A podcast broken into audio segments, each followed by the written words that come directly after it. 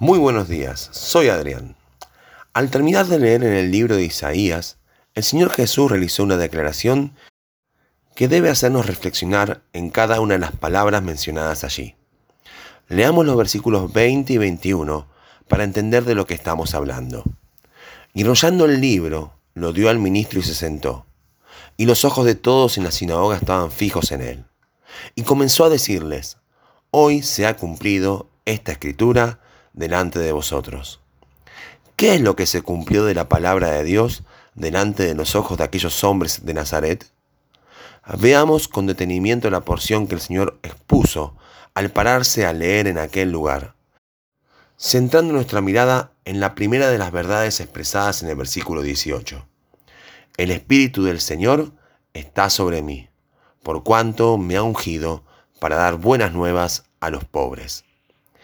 El Hijo de Dios fue designado por el Padre desde antes de la fundación del mundo, tomando forma de hombre y manifestándose en su persona la gloriosa presencia de Dios, como bien dice Colosenses 2.9, porque en Él habita corporalmente toda la plenitud de la deidad.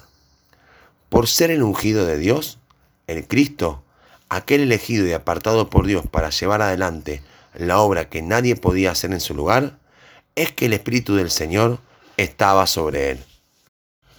Pero centremos nuestra atención en el primer propósito para el cual había sido llamado por Dios.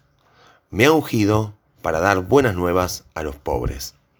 Debemos notar la fuerza del propósito de Dios en estas palabras, ya que han sido mencionadas con anterioridad en Lucas 1.19, 2.10 y 3.18. Dar buenas noticias. En eso consiste el Evangelio. Ahora bien, ¿quiénes son los que necesitan estas buenas noticias? Realmente todos. Pero por otro lado, muchos no las reciben con alegría, ya que no consideran que tienen la necesidad de ellas. Es así que debemos detenernos en los destinatarios a los que se hace referencia en esta porción, para poder entender la causa por la cual muchas personas siguen rechazando esta buena noticia.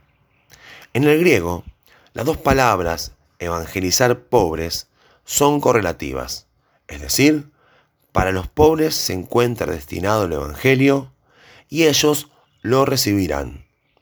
Esto nos abre a algunos cuestionamientos. Entonces, ¿los ricos no se encuentran incluidos en el plan de Dios? En ninguna manera, ya que a ellos también alcanza el amor de Dios, como leemos en 1 Timoteo 6:17. A los ricos de este siglo manda que no sean altivos, ni pongan su esperanza en las riquezas, las cuales son inciertas, sino en el Dios vivo, que nos da todas las cosas en abundancia para que las disfrutemos. Es decir, que la buena noticia de Dios no se encuentra destinada para unos sí y para otros no, aunque como decíamos antes, unos la reciben y otros las rechazan. Entonces, si no se está haciendo referencia a la posición económica, ¿a qué nos referimos con la palabra pobres? En el griego, la palabra utilizada es tokos, que deriva del verbo abajarse como un mendigo, siendo una expresión mucho más fuerte que el término pobre. En el Sermón del Monte, Mateo 5.3, Jesús los llama los pobres o mendigadores en espíritu, haciendo referencia a la bancarrota espiritual de una persona, que solo le queda pedir un poco de gracia, ya que se ha hecho consciente de su quiebra delante de Dios, y solo espera recibir algunas migajas que puedan darle la ayuda para soportar un día más. Esto encaja perfectamente con lo dicho en 1 Timoteo, acerca de no ser altivos, ni poner la esperanza en las riquezas, que son inciertas, sino en el Dios vivo. De esta manera, nos encontramos con que la buena noticia que Dios nos ha enviado a través de su Hijo Jesucristo no está destinada para la pobreza contra la cual la voluntad se revela, sino por el contrario, busca alcanzar a la pobreza bajo la cual la voluntad se inclina en profunda sumisión. La pobreza de la que estamos hablando es más que un estado o condición. es en realidad una actitud del alma hacia Dios, que nace al darnos cuenta del desamparo en el que nos encontramos, más allá de las capacidades o posesiones que tengamos. La buena noticia de Dios está destinada para vos y para mí, siempre y cuando entendamos claramente la realidad en la cual estamos inmersos. Dice Dios en Isaías 66.2, pero miraré a aquel que es pobre y humilde de espíritu y que tiembla a mi palabra.